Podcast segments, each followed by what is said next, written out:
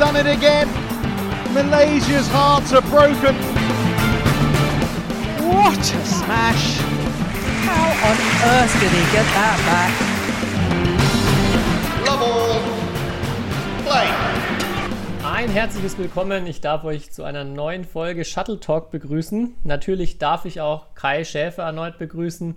Und ich weiß gar nicht, wie ich mit der Folge anfangen soll. So viele gelungene Einleitungen, die ich mir irgendwie schon ausgemalt habe die Woche. Aber äh, ich will mal ganz höflich einsteigen und dir zum Start unserer Folge herzlich zum Erwerb der A-Trainer-Lizenz gratulieren, Kai. Wie fühlt sich so, ein offiziell lizenzierter Trainer zu sein? Super.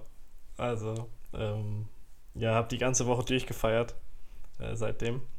Ähm, nee, ich fühle mich gut. Ich, äh, es war ein cooles Wochenende und ähm, äh, ja, das äh, freue mich, dass ich die Lizenz habe, aber ich habe sie ja noch nicht, noch nicht, offiziell, also sie wird mir erst noch zugestellt. Deswegen kann, kann irgendwie noch, wenn der, was, wenn der Hund äh, die Lizenz ist zu Hause oder wenn, wenn die Toilettenspülung runtergespült wird, ähm, dann, dann kriege ich meine Lizenz nicht, aber ansonsten habe ich sie in der Tasche, ja. Ja, erzähl doch mal kurz. Ich konnte leider ja nicht dabei sein. Ich wäre total gerne jetzt ähm, dabei gewesen. Ich habe so über die Gruppe, über die WhatsApp-Gruppe, wo ja alle Teilnehmer drin sind, so ein bisschen was mitbekommen, auch ein paar sehr lustige Memes gesehen. Also die Stimmung war, glaube ich, in der Teilnehmergruppe gut. Das hat zumindest so den, äh, den Eindruck aus der Ferne gemacht. Aber ja, erzähl noch mal ein bisschen, vielleicht auch, damit ähm, unsere Hörer und Hörerinnen so einen kleinen Einblick bekommen, wie so ein Prüfungs- und Abschlusswochenende so eine Ausbildung aussehen kann. Ja, erstmal in Bezug auf die Memes muss man einen Shoutout an Hendrik Waldig äh, ausrichten, weil ich glaube, ich kenne keinen Menschen, der sobald ein Foto äh, in irgendeine WhatsApp-Gruppe gestellt wird, äh, eine Minute später war irgendein, irgendein Meme ähm, am Start. Ähm, also da war er schnell. Ähm, und ja, ansonsten das Wochenende, die Stimmung war gut. Ich fand auch, alle waren sehr, sehr locker drauf dafür, dass es das Prüfungswochenende war. Ich meine, wir hatten die schriftliche Prüfung hatten wir schon eine Woche davor. Und ich glaube, vor der schriftlichen Prüfung gab es oder war mehr Respekt bei allen als vorher der praktischen, weil auf die praktische wurden wir, glaube ich, sehr, sehr gut so vorbereitet, weil wir das ja irgendwie sehr oft gemacht haben, auch im Rahmen der Ausbildung. Ähm, und ja, dann, was ganz cool war, war ja, dass jeder sozusagen hat einen Vortrag gehalten, fünf Minuten lang maximal über, über seine Entwicklung als Trainer oder Persönlichkeitsentwicklung auch äh, jetzt äh, während der Ausbildung und was er so an Takeaways ähm, äh, mitnimmt aus der Ausbildung. Das war ähm, eigentlich ein ziemlich cooles Format. Äh, ich, ich glaube, das empfiehlt sich auch für die Zukunft. Äh, jedenfalls fand ich das äh, sehr spannend, auch von jedem nochmal zu hören, was er so mitgenommen hat. Ähm, weil, ja, wir waren ja, glaube ich, 18 Leute, ähm, aber man hat die anderen ja doch deutlich besser kennengelernt und auch Training geben sehen und dann auch so, wie sie sich selbst wahrnehmen, das war, das war ziemlich interessant. Ja, und dann hatten wir Samstag die, die praktische Prüfung, war, die bestand aus äh, Training geben für U15 Kids, entweder zwei oder drei. Ähm, ja, da war mein Highlight, aber nicht, also das war nicht Teil der Prüfung, aber äh, Freitagabend, also der U15-Lehrgang ging Freitagabend auch schon los. Äh, aber Freitag hat noch ein Spieler gefehlt von dem U15-Lehrgang. Der kam dann erst Samstag. Ähm, aber der kam ungefähr für eine halbe Stunde, weil der hat eine halbe Stunde trainiert und dann musste er abbrechen, weil er vorher Corona hat ähm, oder hatte. Äh, eigentlich kein, kein witziger Grund. Äh, aber die Begründung, warum er, warum er eigentlich doch gekommen ist ähm, nach seiner Corona-Erkrankung ähm, und dachte, er kann wieder Badminton spielen, fand ich sehr witzig, weil er spielt nicht nur Badminton, er spielt auch Dart. Und er hatte Freitagabend, war er nicht da, weil er auf einem Dart-Turnier war. Ähm. und, und, da ging es noch konditionell ganz problemlos, oder wie? genau, da, da ging es konditionell einwandfrei. Äh, samstags beim Badminton-Spielen nach fünf Minuten war es dann, äh, sah es dann anders aus. Ähm, ja, da sieht man mal die Unterschiede dieser beiden Sportarten. Aber, aber ja, sonst, sonst war, war, war, war die praktische Prüfung auch, auch gut. Ich hatte Glück, weil ich hatte zwei hessische Jungs. Das war natürlich klar, dass, dass ich dann bestehe. Weil, ähm, ja. Warten sie ganz gnädig und nett zu dir. Ja, der Einzige, der mir nur leid getan hat, war Detlef Poste, also unser Bundes Chefbundestrainer, der auch als, ähm, Juror oder als Prüfer dabei war, der hatte nämlich gar keine Stimme. Oh. Also ja, der war irgendwie erkältet und hatte wirklich keine Stimme. Und wer Detlef kennt, der weiß, dass er auch gerne mal äh, auch äh, einem ausführlich was erklärt. Und das ging dann am Wochenende schwer. Aber er hat Das es doch irgendwie, ja. irgendwie hinbekommen. Aber ja, war ganz witzig. Ja, cool. Wer- Vielleicht dann noch abschließend, was waren denn deine, deine, deine Haupt-Takeaways, die du dann in deinen 5-Minuten-Pitch gepackt hast und den anderen Trainern präsentiert hast? Was hast du mitgenommen aus dem Ausbildungsjahr? Ich glaube, auf meiner Präsentation stand ähm, als erster, erster Takeaway, äh, Training geben mit hohem Anspruch ist extrem intensiv. Hm, weil ich einfach gemerkt habe, jedes Mal, wenn ich Training gegeben habe, ähm, war ich danach extrem müde und äh, ja, fand einfach, ich habe gemerkt, wie anstrengend in dem Sinne auch Training geben ist. Ähm, das war mein erster Takeaway. Das hätte ich nämlich vorher so nicht erwartet. Und ich glaube, mein zweiter Takeaway war, war ich wieder als Philosoph unterwegs. Ein, ein Plan ist gut. Äh, nee, ein Plan ist wichtig, Anpassungen aber auch. Das war auch so, ja, auch meine Erfahrung, so, dass, dass es eigentlich wenig Sinn macht. Ich weiß nicht, wie du das als Trainer machst, aber ich finde jetzt, aus meiner Erfahrung macht es wenig Sinn, eine komplette Einheit so durchzuplanen. Irgendwie. Außer es ist jetzt vielleicht noch eine, eine direkte, unmittelbare Turniervorbereitung oder so, die letzte Einheit. Aber sonst, wenn man irgendwas so technisch oder taktisch macht, finde ich, macht es viel mehr Sinn, ein gewisses, ja, gewissen Sinn für, für das Training zu haben oder ein gewisses Ziel ähm, und dann mit irgendwas einzusteigen, aber dann doch eher anpassen, was passiert im Training und wie, wie reagieren die Spieler und die Spielerinnen. Das war so mein zweites Takeaway dann. Ja, da finde ich zu dem Thema, ähm, die Planung macht es, finde ich, aber auch am Ende viel einfacher, davon auch abzuweichen oder irgendwie was zu improvisieren. Ähm, ich hatte die Erfahrung, die, die rückblickend schlechtesten Einheiten waren die, wo ich keinen Plan gemacht habe und dann oder kurz vorher irgendwie dann in die Einheit dachte, ja, Übung 1, 2, 3 wird schon irgendwie gehen und dann aber das nicht gegangen ist und dann man irgendwie nichts hatte, um sich dran festzuhalten. Ich finde so ein Plan mit ja, einem ganz konkreten Ziel und dann eben so einer Progression oder eine Übungsfolge, die man dann erstmal im Fokus hat, ist super hilfreich, auch um davon dann, mit, das was du auch sagst, irgendwie klar zu sein, davon abweichen zu können. Ähm, ja, ich finde, man, man geht da viel, oder für, zumindest ich, ich glaube, das ist dann auch wieder von äh, Person zu Person unterschiedlich, aber wenn man so diese Grundstruktur erstmal hat und was hat, woran man sich irgendwie festhalten kann, dann macht es mir das auch viel einfacher, dann äh, kreativ zu sein und zu improvisieren oder zu, zu abzuwandeln, wenn ich merke, es läuft gerade nicht ideal. Ja, also das kann ich aus meiner kleinen Stichprobe so bestätigen. Die ist aber deutlich kleiner als deine. Das kommt ja alles noch, Kai. Ja, ähm, aber sonst, das war, war top. Alles auch super Typen beim A-Trainer, wirklich. Also jeder Einzelne da extrem spannend. Ich meine, du hast die Leute ja auch kennengelernt.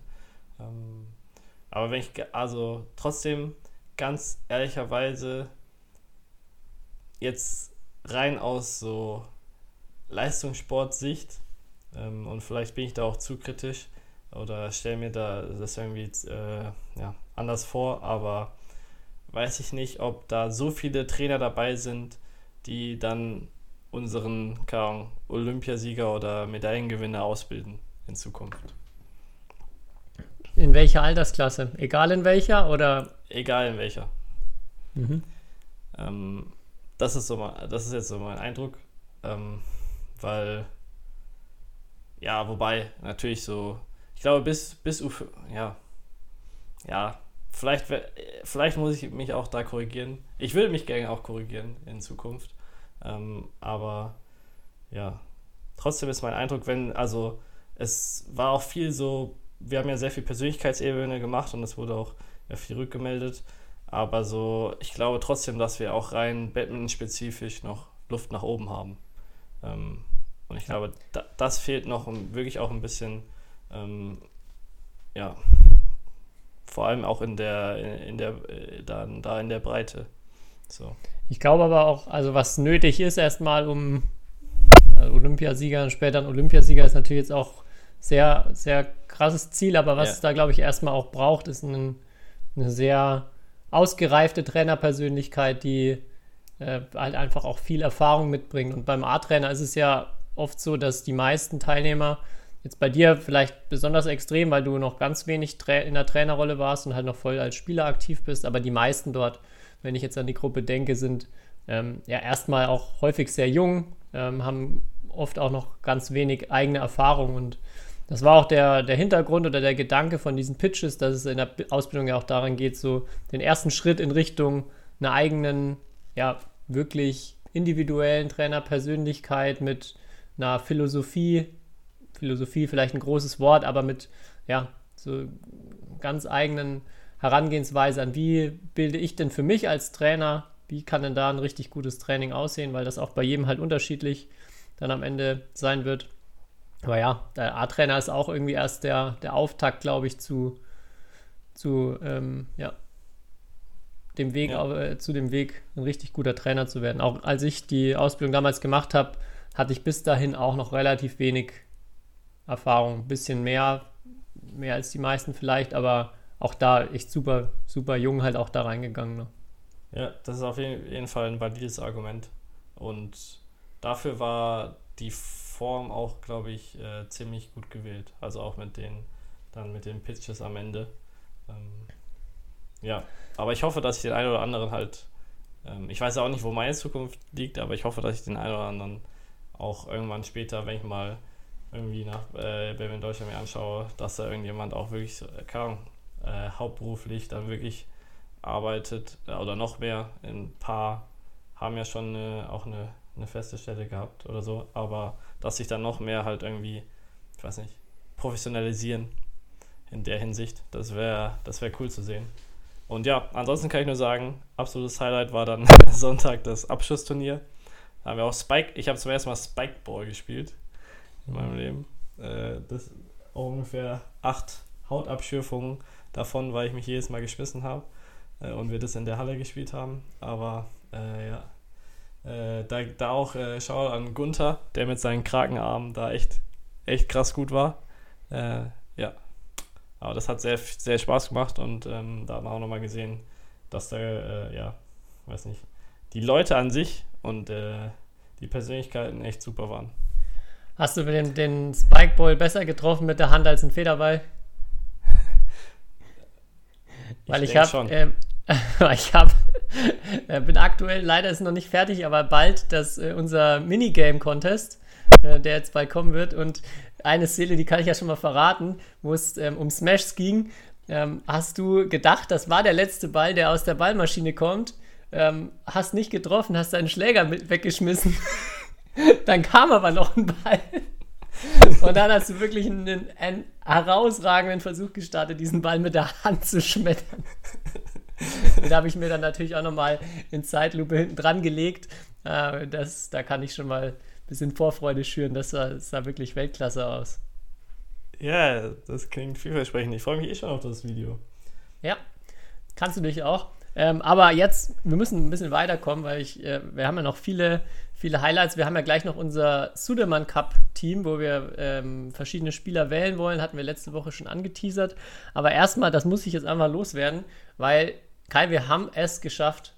Badminton ist wirklich endlich angekommen. Das wollte ich auch sagen, eigentlich. So wollte ich das auch einleiten, das Thema. Ich glaube, ich weiß, was kommt. Es ist komplett in der Mitte der Gesellschaft angekommen und ähm, besonders schön bei der Jugend ist es angekommen. Also wirklich ist es in aller Munde. Jeder Jugendliche schwärmt nur noch von harten Schmetterbällen. Und ähm, ja, es hat ein bisschen gedauert. Wir mussten auch erst knapp 150 Folgen aufnehmen, da ein bisschen anzuschieben. Aber ja, endlich, ähm, endlich trägt das Ganze Früchte. Und ja, völlig zu Recht, dass der beste Schlag im Badminton auch äh, dementsprechend zum Jugendwort des Jahres 2022 gewählt wird. Ja, mich hat nur gewundert, warum es nicht gleich der Wadenka-Smash ist. Aber Ja, mich hat, was mich gewundert hat, ist, dass auf Platz 2 und 3 nicht Clear und Drop waren. Äh, das ist ein bisschen enttäuschend, aber da ist dann vielleicht noch für die nächsten Jahre was drin. Aber ja, auf jeden Fall einfach schön zu sehen, dass, äh, dass der Smash da jetzt endlich auch äh, die Ehre erhält, die ihm gebührt. Ja, und ich habe versucht, irgendwas Cooles zum Thema Smash rauszusuchen. Und ich glaube, ich habe auch was gefunden und auch im Hinblick auf äh, dich als alten YouTuber. Ich habe einen YouTube-Kanal entdeckt. Ich weiß nicht, ob du den schon kennst. Den Full Swing BDMT-Kanal. Äh, ist, glaube ich, ein, äh, ich glaube, es ist chinesisch, äh, auf jeden Fall asiatisch. Teilweise spielen die Leute da auch mit äh, Maske Badminton in den, in den Videos, aber die Videos allgemein, also da sind deine da muss ich echt sagen, da fehlt deinen Videos echt an Unterhaltungsfaktor und an, an Special Effects, muss ich sagen. Also wenn du die, schau dir die Videos mal an, zum Beispiel, das eine heißt, übersetzt, ich weiß ja nicht, wie das auf Chinesisch heißt, wie zerschlagen, alles über Badminton Smash. Und das ist auch, das ist schon mal ein sehr, sehr, sehr, sehr guter Einstieg, weil da gibt's alles. Da gibt's, ähm, da gibt's äh, alle, alles an Special Effects, glaube ich, was man in so einem Video einbauen kann und ähm, ja, auch dramatische Musik. Also, das ist meine Empfehlung, die, wenn man mal einen Smash lernen will. Also, die, äh, ich muss sagen, die, die, Prakt also die Tipps an sich sind gut. Ähm, okay, ja, ich bin. Da habe ich, schon, da hab ich auch Schlimmeres jetzt in meiner Recherche gesehen. Zum Beispiel diese Videos von den Sportlehrern äh, oder sonst was. Ähm, aber ja. Ich stelle mir jetzt gerade so, stell mir jetzt gerade so ein, wie so ein Michael Bay-Film vor, wo jedes Mal, wenn der, wenn der Ball getroffen wird, so eine Explosion. ja, nicht ganz so extrem, aber, aber, aber jedes Mal, wenn irgendwas passiert, kommt, ploppt irgendwo was auf. Das ist auf jeden Fall. Da gibt's, da gibt's, da kann ich, ja, hat nichts mit Batman zu tun, aber ja, äh, gibt es ein YouTube-Video, irgendwie, was wäre, wenn verschiedene Regisseure einen Film gemacht hätten. Und dann ist, glaub, ich glaube, immer Titanic und dann ist bei ja, auch so, wenn Michael Bay, dass er, dann fallen so diese Teller aus dem Schub und explodieren am Boden. es kommt so ein riesiges Krakenmonster noch hoch, was die Titanic so runterzieht. Das, äh, ja, so stelle ich mir das gerade vor. Aber ich bin gespannt. Ich gucke mir Full Swing BDMT gleich mal an. Äh, vielleicht kann ich da noch was lernen. Special Effect technisch. Ja. ja. aber Thema Smash, also war jetzt, denke ich, die, Wo die Meldung der Woche. Ich hatte vorgestern Abend, als ich es gehört habe, relativ frisch gedacht, so, oh, das ist jetzt eine, eine Top-News, mit der ich überraschen kann. Aber mir haben auch äh, sehr viele Leute inzwischen schon geschrieben und mich darauf hingewiesen und hatte dann auch schon vermutet, dass du Bescheid weißt. Aber ja, was ich, was ich ganz lustig finde, ist, wie ähm, dann teilweise ja, seriöse Medien diesen Begriff erklären wollen, also den, die wirkliche Bedeutung, wie es genutzt wird und da immer so ein bisschen um den heißen Brei herumreden, wie ich finde. Weil? Ja, weil es so. ja schon etwas Anstößiges ist. Ja. Ähm, ja, und da ja, sieht das aus meiner Sicht etwas ähm, ja, jugendfreier gestalten von ihren Beschreibungen her. Aber gut. Ja, auf jeden Fall äh, tolles Jugendwort des Jahres, der Smash. Ähm, also bleibt dran, sagt das fleißig weiter. Vielleicht immer noch einen Schläger mit dabei und eine passende Schlagbewegung dazu machen, wenn ihr das sagt. Dann äh, ja, kommt es noch besser. Ja, ich habe noch ein paar mehr Sachen. Ähm, wir haben ja auch über Dänemark noch gar nicht gesprochen letzte Woche. Muss man dir ja mal wieder Credit geben für, äh, ich weiß nicht, Wahnsinn, wo du, wo du deine Insider-Infos hast. Man könnte fast meinen, dass du dich im Herren Einzel ein bisschen auskennst. Aber tatsächlich die erste Niederlage von Viktor Axelsen seit dem März vorhergesehen. Ich habe jetzt nochmal auch recherchiert wegen seiner Winning Streak, die, über die wir jetzt mehrfach gesprochen haben. Er hatte ja zweimal in einem laufenden Turnier aufgegeben. Also nicht, dass er von vornherein abgesagt hat, sondern er hatte zweimal die erste Runde gewonnen und dann aufgegeben. Ich muss gestehen, das ist dann schon, würde ich schon auch eher sagen, dass das so eine Winning Streak unterbricht ähm, und daher vielleicht nicht zählt, ähm, wie jetzt die, die, die ähm, Streaks von Lee Chong Wei, Lindan, die ähm, ja da dann doch noch drüber liegen. Aber ja, trotzdem krass, dass er das Spiel verliert. Auch ja, irgendwie so, so gar nicht, gar nicht nah dran war. Ähm, auch Lo Ken Yu einfach wieder mal cooles Spiel gemacht, mit den schnellen Bällen ganz gut zurechtgekommen. Ähm, hast du es dir ganz angeguckt? Drei Viertel, würde ich sagen, habe ich gesehen. Aber ich muss sagen, ja, krasses Netzspiel und krass schnell. Und dann kann man auch mal gegen Axelsen mit schnellen Bällen locker flockig gewinnen. Ne? Ja.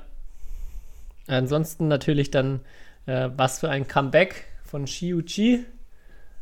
Auch das hätten wahrscheinlich jetzt die wenigsten ähm, erwartet. Und da muss ich sagen, ähm, habe ich auch, also ich bin kein so großer Xiu-Chi-Fan gewesen, weil ich irgendwie erstmal seinen Spielstil nicht so, so mega cool finde. Aber er hat bei mir richtig Punkte gesammelt mit dem Interview am Ende. Und auch äh, viele Chinesen jetzt die Woche, die auch englische Interviews gegeben haben, wo ich echt den Hut ziehe. Und wir haben ja häufig ähm, uns darüber beschwert auch und dass es halt so schwierig ist. Und eigentlich muss man ähm, ehrlicherweise sagen, ja, es könnten auch genug andere, man könnte auch anderen Spielern vorwerfen, dass sie kein Chinesisch lernen.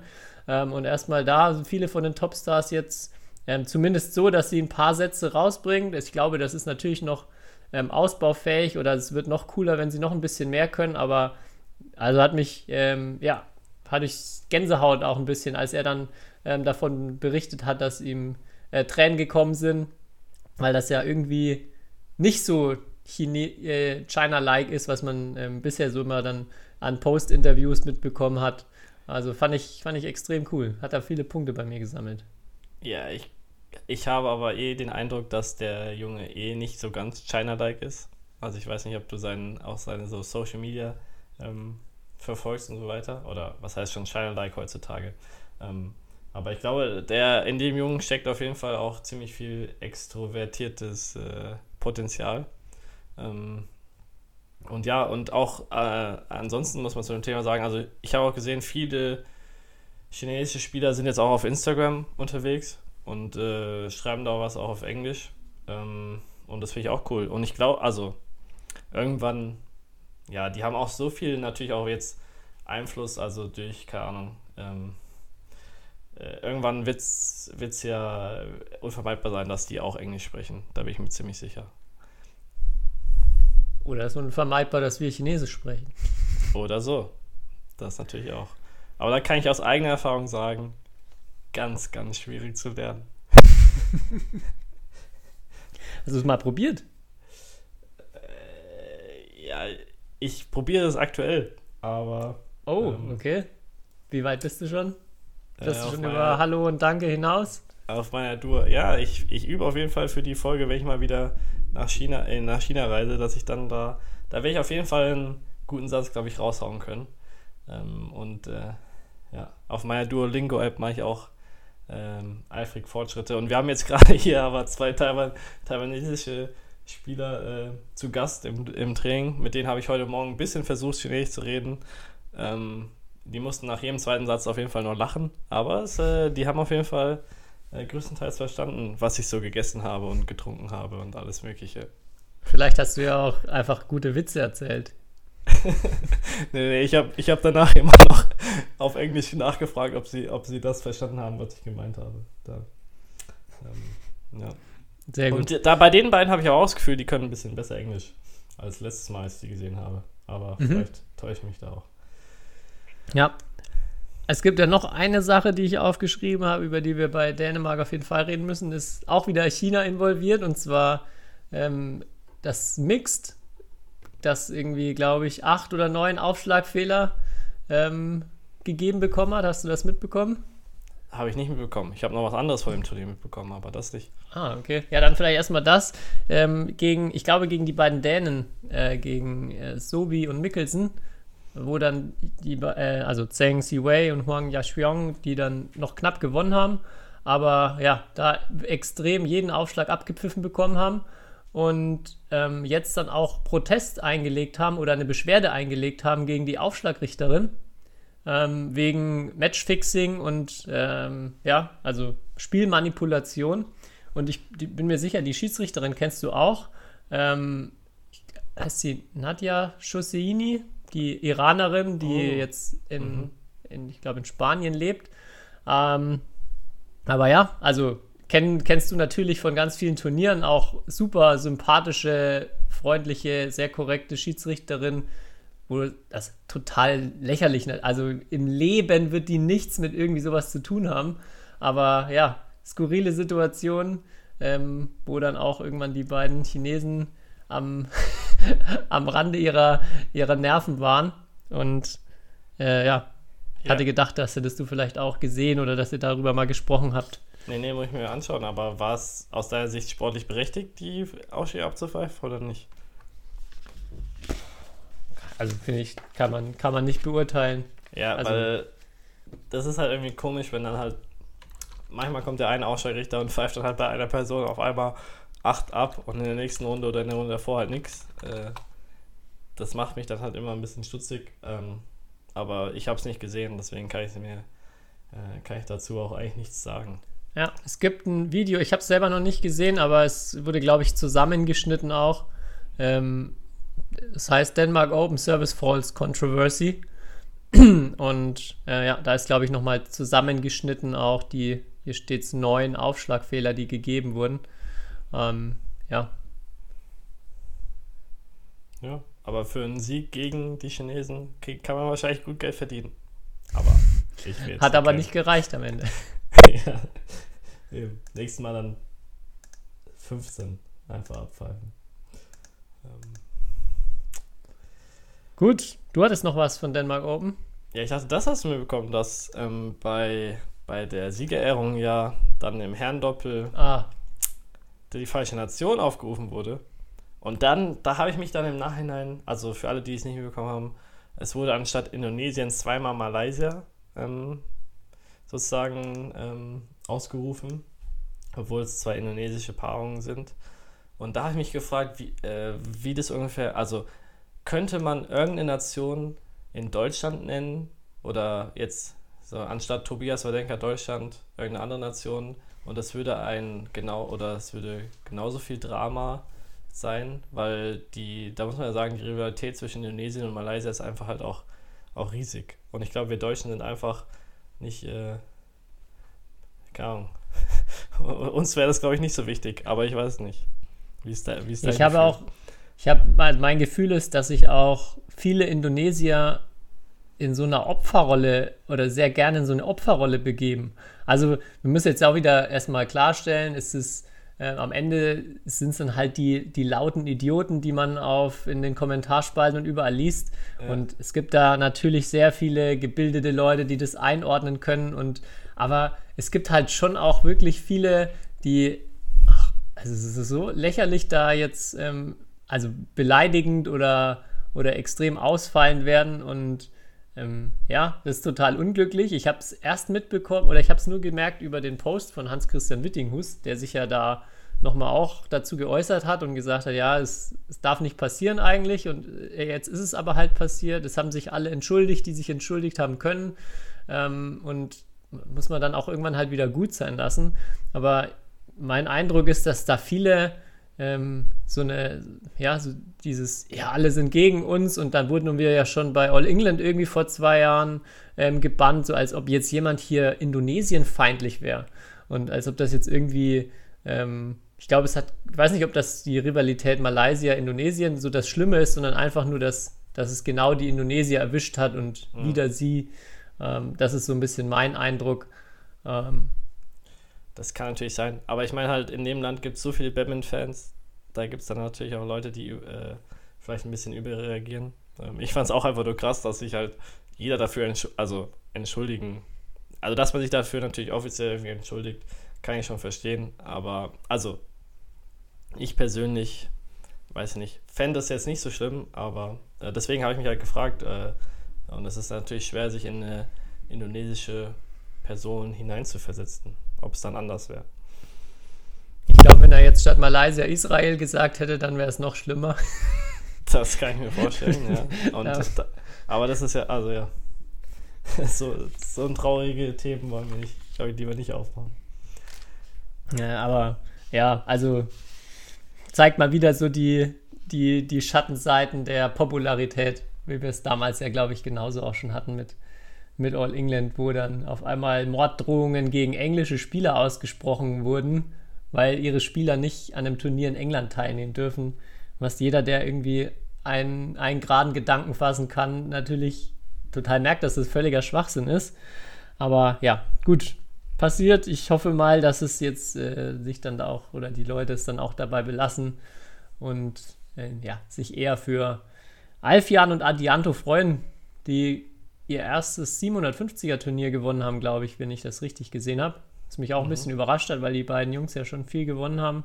Aber ja, im rein indonesischen Finale auch nochmal kleines, kleines Highlight des Turniers am Ende.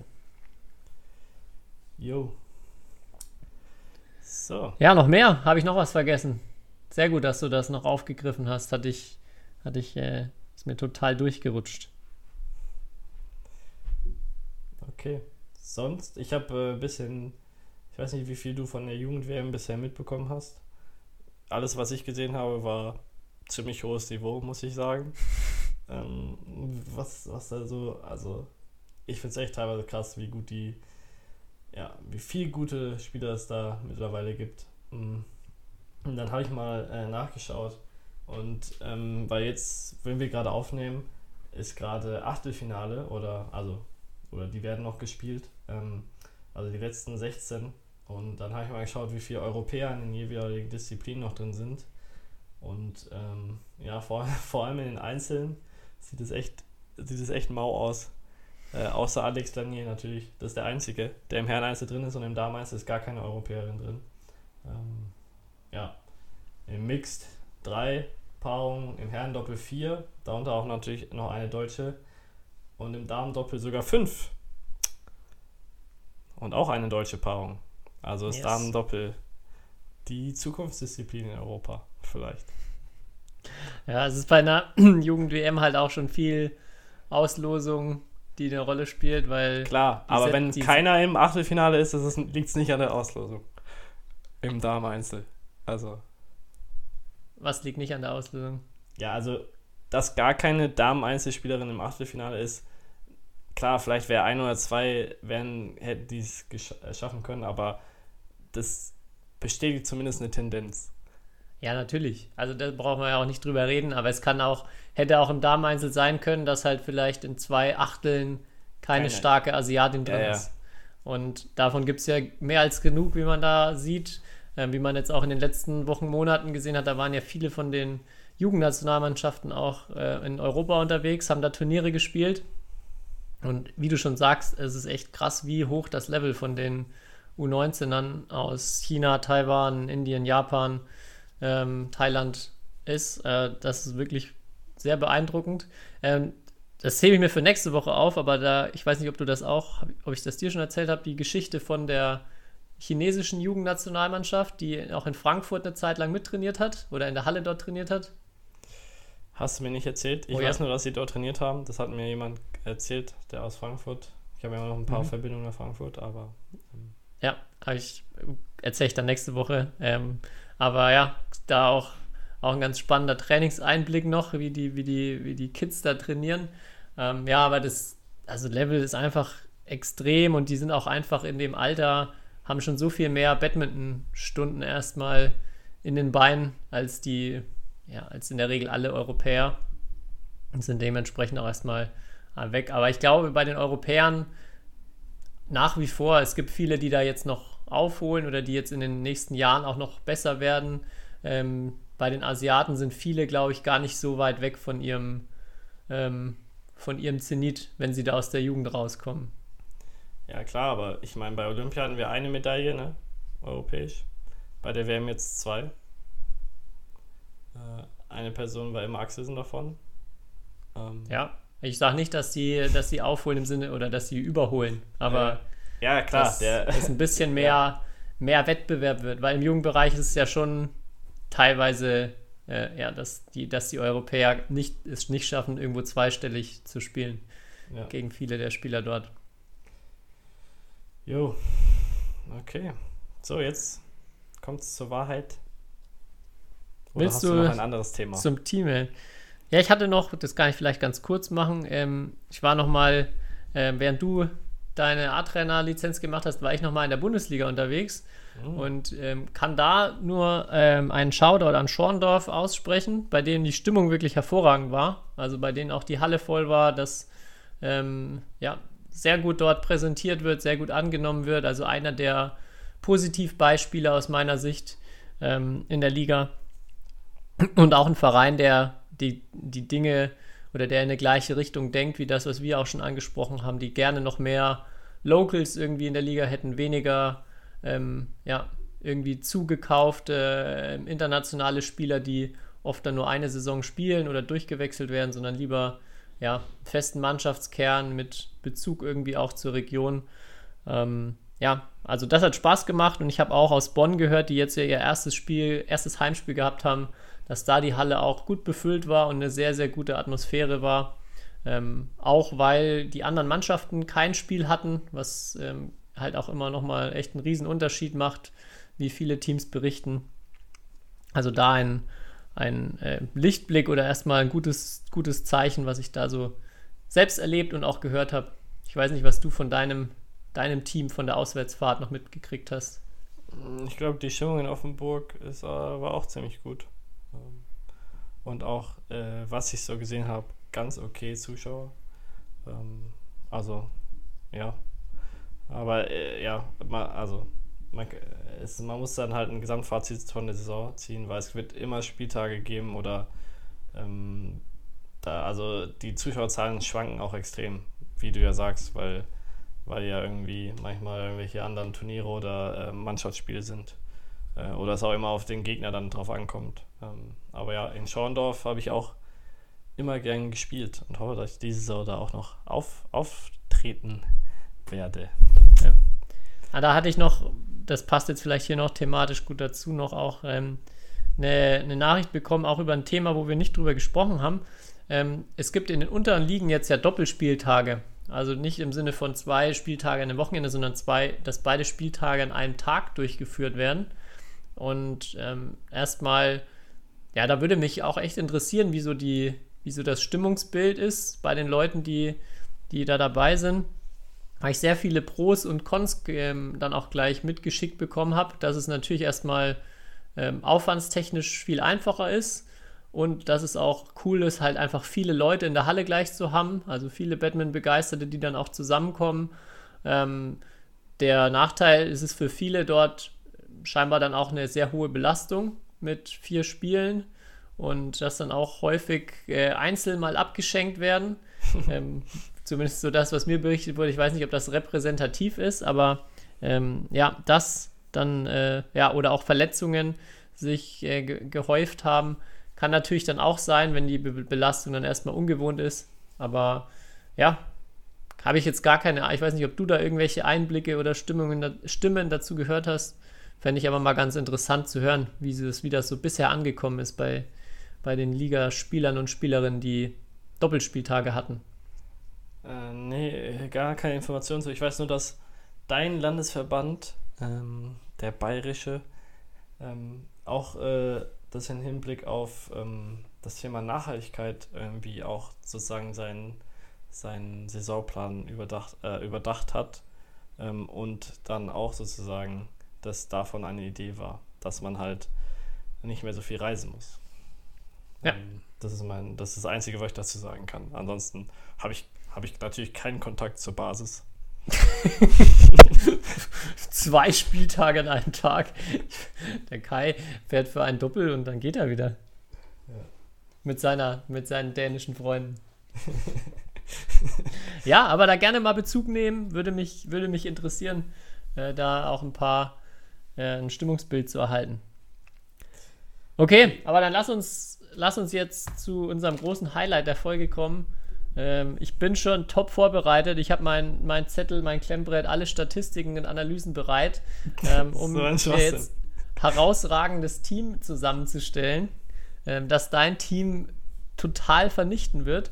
Ich fasse nochmal kurz zusammen für alle die, die letzte Folge nicht zugehört haben oder sich nicht mehr erinnern, worum es geht. Wir haben entschlossen, wir stellen uns jeweils ein Sudermann Cup Team zusammen, das dann quasi jede Disziplin einmal bestreiten muss aber mit der Regelung, man darf aus jedem Land nur einen Spieler oder eine Spielerin auswählen. Wir haben uns dazu entschieden, man darf jetzt, dass wir uns vier Herren, vier Damen picken können, abwechselnd. Und äh, jeder Spieler und jede Spielerin darf natürlich nur einmal ausgewählt werden. Also wenn der Kai sich jetzt direkt zu Beginn Tobias Wadenka schnappt, dann habe ich Pech gehabt und kann mir den äh, nicht mehr nehmen. Aber genau, ansonsten ist man erstmal da völlig frei und dann wird es in der, jetzt in den nächsten Tagen auf unserer Instagram-Seite dann immer wieder die Möglichkeit geben, abzustimmen, wer zum Beispiel dann das erste Herreneinzel oder das Herreneinzel ähm, gewinnt, wo wir dann unsere beiden ähm, Spieler aufstellen und ihr entscheidet dann, wer da den Punkt holt. Und jetzt das Einzige, was wir noch nicht geklärt haben, ähm, oder vielleicht müssen wir da auch noch die Hörer und Hörerinnen einbeziehen, ist, wer, äh, was es denn dann für eine Prämie gibt für den äh, Gewinner. Oh, da, da fühle ich mich jetzt so später Stunde überfragt. Okay, dann macht ihr da nochmal Gedanken. Ähm, dann können wir das vielleicht mit den, mit den Spielpaarungen, wenn wir die dann online stellen, auch äh, verkünden, worum es denn auch geht. Okay. Gut. Boah. Vom System noch, ich habe mir überlegt, es macht Sinn, wenn wir jetzt irgendwie auslosen, wer anfangen darf. Der darf dann den ersten Spieler oder erste Spielerin nehmen und dann darf der nächste immer zweimal den ersten Okay. Pick machen. Okay, ja, können wir machen. Aber ich werde spätestens ab Spieler 5, glaube ich, ähm, stundenlang überlegen müssen. Okay. Und erstmal meine KI hier rechnen lassen. Aber es reicht ich ja hab ein schon- 3 zu 2, also es reichen ja eigentlich drei sichere Siege dann, ne? Also, Ja. okay. Gut, wer fängt an? Du darfst auch gerne anfangen, Tobi. Ich, äh, Echt? Ich darf gerne anfangen. ich kann mich anpassen. Ja, dann habe Okay, ich aber später auch eine Ausrede. Viktor Axelsen ist bei mir im Team. Okay. Und das, das ist nämlich interessant, weil welchen Spieler willst du jetzt noch aus Dänemark nehmen? Ähm, oder soll ich jetzt nehmen? Aber Ja, das okay. Frage, ne? Ähm, Herren, äh, und wir, äh, soll ich jetzt auch einen Herren-Einzelspieler dann Nee, nee, du bist völlig frei. Ich bin völlig frei. Boah. Ich nehme aber, damit ich. Okay. Hm. Ich nehme auf, okay, ich nehme auf jeden Fall Utah Watanabe. Gute Wahl. Weil der ist eine Legende. Und dann. Und dann nehme ich Tai zu Ying. Moment, da muss ich jetzt mal kurz meinen Entscheidungsbaum durchgehen. Kai wählt Jutta Watanabe, Kai wählt Tai Tzu Ying. Schwachsinn. Okay.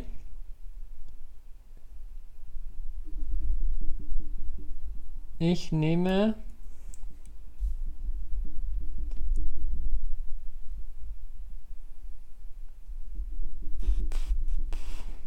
Anders Antonsen.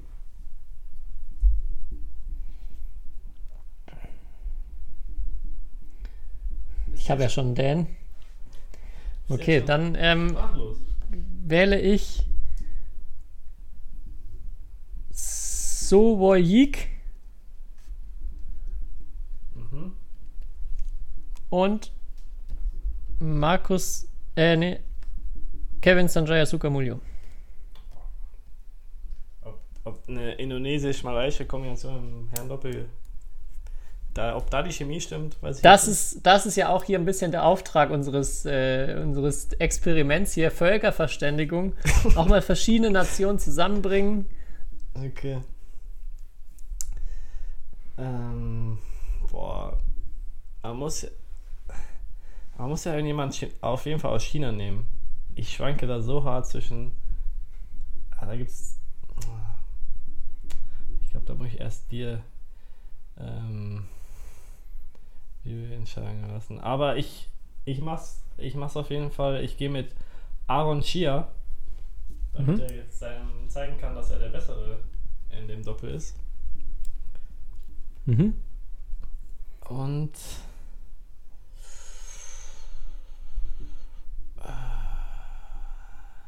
dann gehe ich noch mit Sapsiri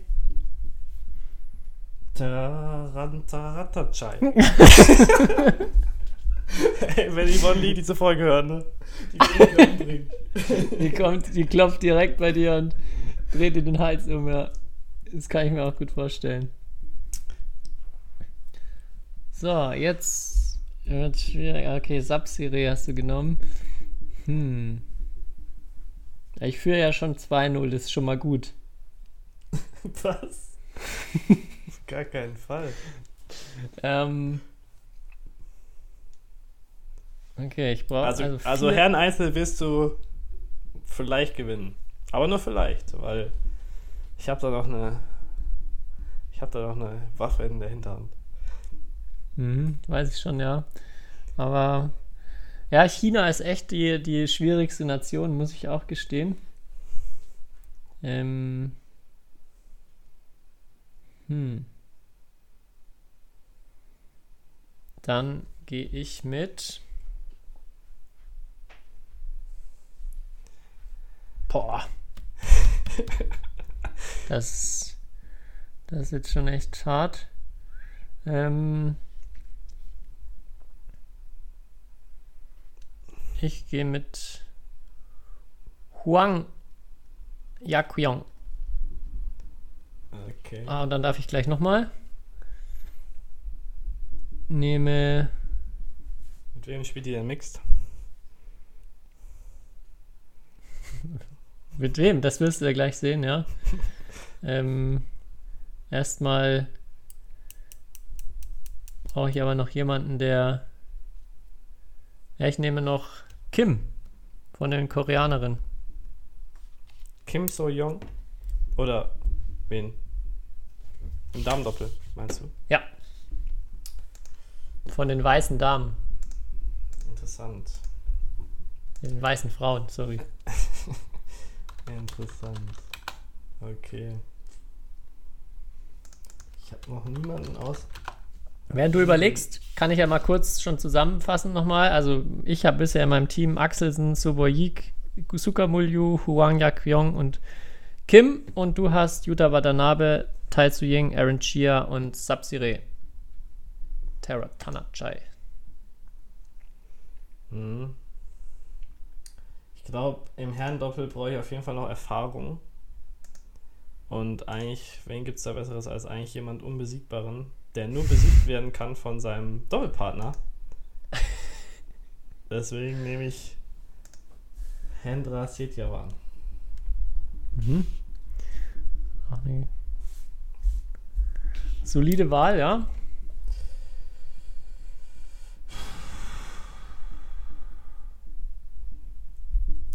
Und Dann bist du im Herrendoppel schon besetzt. Ein Mix ist auch schon ein sicherer Sieg. Aber meine Eins. Natürlich jetzt die Frage, Sapsire ist auch Jugend, äh, Jugendweltmeisterin im Damendoppel und hatte auch lange Zeit, oder hat letztes Jahr ja auch wieder viel Damendoppel gespielt, stimmt. Ja, Auch sehr erfolgreich. Hättest ja sogar einen, einen Joker für zwei Disziplinen, Mhm. genau wie Utah. Mhm. Aber dadurch, dass ich im Damendoppel auf einen sicheren Sieg ähm, gehen muss, gehe ich mit Cheng Ching Chen. Okay. So, dann habe ich noch drei zur Auswahl. Müssen wir mal die ganzen Länder rausstreichen, wo ich schon keinen mehr nehmen darf. Zack, zack.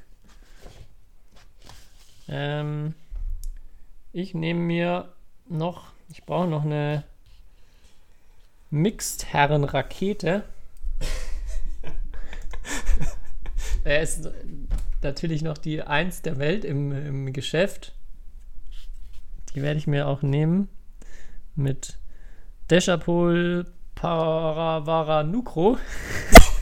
Das ist schlecht. Und dann, ja, jetzt, jetzt ist die Frage, vielleicht gehe ich auch, vielleicht gehe ich auch einfach, ähm, ja, ich nehme noch Ranki Reddy. Mhm. Für Mixed oder was? Tja, das musst du dann sehen, wie ich aufstelle. Ach so. Ähm. ich ich denke mal, auch Tai Jung ist eine ziemlich gute Damen-Doppelspielerin. Aber. Ähm, nee, im Herren-Einzel gehe ich ganz klar mit Luke Can You, weil ich brauche jemanden, der Achseln schlägt. Mhm. Recency Bias, ne? Also Leute, da vertraue ich wirklich wisst, halt auch auf wisst- die Rationalität unserer Fans. Also, Äh, Moment, Moment, Moment. Dann schauen wir uns mal das Head-to-Head an, der beiden. Und dann werden wir sehen. Ähm, ja. Okay, das kann ich dann auch beim Damen-Einzel gleich vielleicht. Nee, kann ich wahrscheinlich nicht, aber. Ja, ich meine, also Axel hat immer noch 4, 4 zu 2 gegen Luke and You, aber die letzten zweimal hat er halt verloren, ne? Also. ähm, Dann ist jetzt, glaube ich, wieder die Trendwende angesagt. drei. Ja, einen darfst du doch aussuchen. Ja. Oder äh, eine. Ich habe noch, ja genau, ich brauche noch eine Dame. Und deswegen.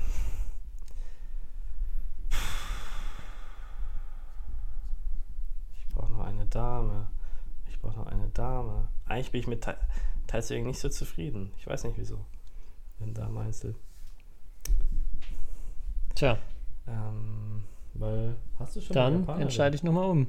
Nee.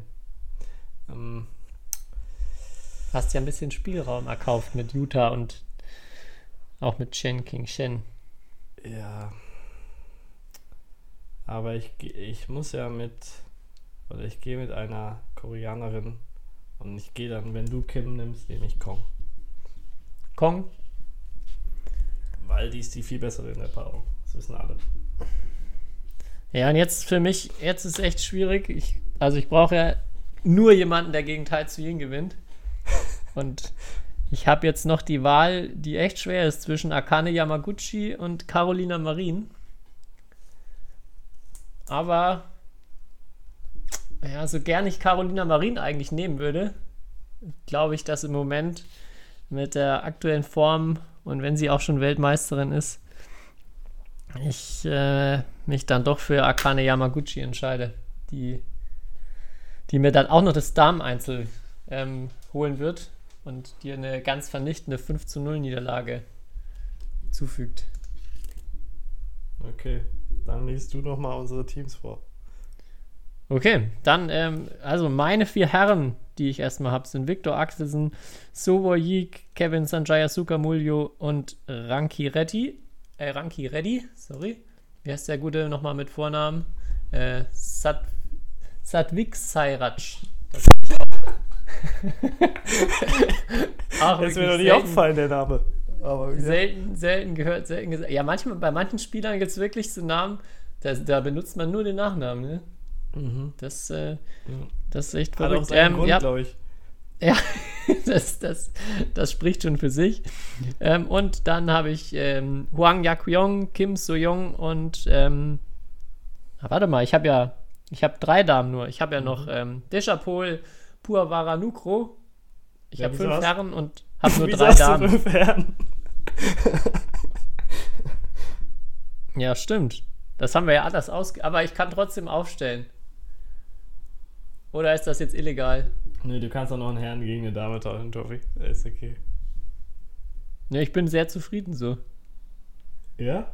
Ich, ich glaube. Ah, okay, ja, Huang ist ganz gut im Damendoppel. Ja. Ja, ich wüsste. Was eigentlich schon was verrückt ist, ne, dass wir jetzt hier überhaupt nicht, also Japan, keine Damen-Doppelspielerin genommen haben. Ja, die können ja auch nichts mehr, ne? Das ist ja, Mhm. die haben nur noch zwei in den Top, äh, zwei Paarungen in den Top Ten. Ähm, ja, weil auch Fukushima, Hirota, die ja, glaube ich, bei Olympia noch an 1 gesetzt waren, ähm, Raus aus den Top Ten, ja. raus aus den Top Ten. Ja.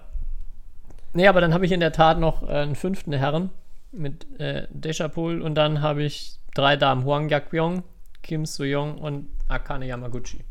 Okay, aber welcher deiner Herren sitzt dann auf der Bank? Ja, das äh, ist die große Frage. Dann bin ich jetzt auch ein bisschen unberechenbarer. Bei dir weiß ich ja, wer spielt. Ach so. Oder Smart. ich weiß nicht sicher, aber ich habe schon eine, eine starke Vorahnung. Ähm, genau, bei dir äh, sitzen jetzt auf erstmal auf dem, äh, im Team Yuta Watanabe, Aaron Chia, Hendra Setyavan und Lo Kian Yu. Und bei den Damen Tai Tzu Ying, Sapsire Teratanachai, äh, Shen King Shen und Kong He Yong. Ja. Ich kann dir sagen, also mein, der Utah Watanabe sichert mir auf jeden Fall als Mixed. Chen Ching Chen sichert mir auf jeden Fall als Damen Doppel.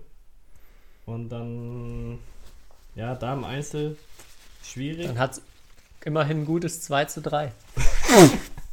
Aber im Herren Einzel bin ich ja Favorit. Wissen wir ja jetzt. ähm, look at you. Und ähm, ja, mein Herren Doppel ist jetzt auch nicht so schlecht. Ja, ich bin sehr gespannt. Auch, ob du den Utah vielleicht sogar zweimal spielen lässt. Wäre ja, wär ja theoretisch auch eine ganz interessante Wahl. Für die Fans Okay. würde ich das machen.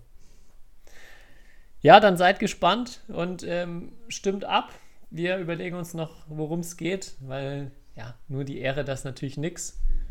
Wir hatten schon bei unserem Minigames-Contest keinen, keinen guten oder hatten keine Prämie am Ende. Da müssen wir uns jetzt so wirklich was Gutes noch ausdenken.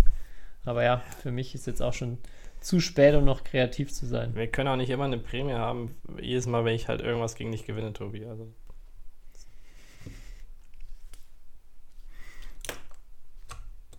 Das war so schlagfertig hier. Mir fällt gar nichts mehr darauf ein, was ich da entgegnen kann. Okay. Ich sage einfach, ich, ich hau noch mal, äh, wir sind jetzt beim Folgenabschluss, oder? Weil ich muss auch gleich ins Bett. Ja, Ich, du hast ja bin- vorhin ich, schon Zähne geputzt vor der Folge. ja, das stimmt. Du bist, du bist schon bettfertig. Ja, ich habe kein Date, sondern ich gehe gleich ins Bett. Und äh, ich hau einfach, ich bin beflügelt von letzter Woche äh, nach meinem Tipp von Axel. Ich hau einfach raus. Alex Agnier, der hat, der hat schon in der zweiten Runde den Chinesen geschlagen. Der holt auf jeden Fall eine Jugendwehrmedaille. Da werden jetzt sagen viele, wow, der ist ja auch an 1 gesetzt. Aber ich glaube, es gab nicht so viele Europäer, die der, bei der Jugendwehr bisher eine Medaille geholt haben. Ich kann mich an zwei Ja, erinnern. Im im Herren-Einzel meinst du jetzt? Ja. Hm. Ja, also Axelsen und. Christo. Ah ja, stimmt, Silber. Der heute übrigens seinen Bruder gecoacht hat und ist extrem geil, äh, geil mitgegangen bei den French Open. Allgemein French Open, wer mal da die Chance hat hinzugehen, geile Halle, geile Atmosphäre. Ähm, aber er, er hat gecoacht und man hat auf dem Stream noch den Coaching-Stuhl vom Spielfeld daneben gesehen und ähm, da hat man die Trainerin von Chen Chen Shu. Ähm, eigentlich muss man mal ihren Namen. Kennst du ihren Namen? Ähm, Nee. Ist so eine Legende, wirklich. Die ist bei jedem Ballwechsel, hat die ihre Arme hochgerissen. Ähm, also ich habe gar nicht mehr auf die Spiele geschaut, sondern nur noch wie entweder Christo oder ähm, die taiwanesische Trainerin ähm, die Punkte bejubelt haben. Ähm, ja. So viel dazu. Das war mein French Open Take. Jo. Dann. Let's call it a day. Smashen wir diese Folge ab und nicht droppen. Ne? Hm? Wir smashen diese Folge ab. Ja, wir smashen. nee, Smashen wir richtig weg. Ähm, ja, hat mir wieder viel Spaß gemacht, Kai. Dir ein gutes Nächtchen, erhol dich gut. Ähm, und dann hören wir uns äh, wie gewohnt an gleicher Stelle nächste Woche. Ciao, ciao. History is made. Lin Dan has done it again. Malaysia's hearts are broken. What a smash! How on earth did he get that back?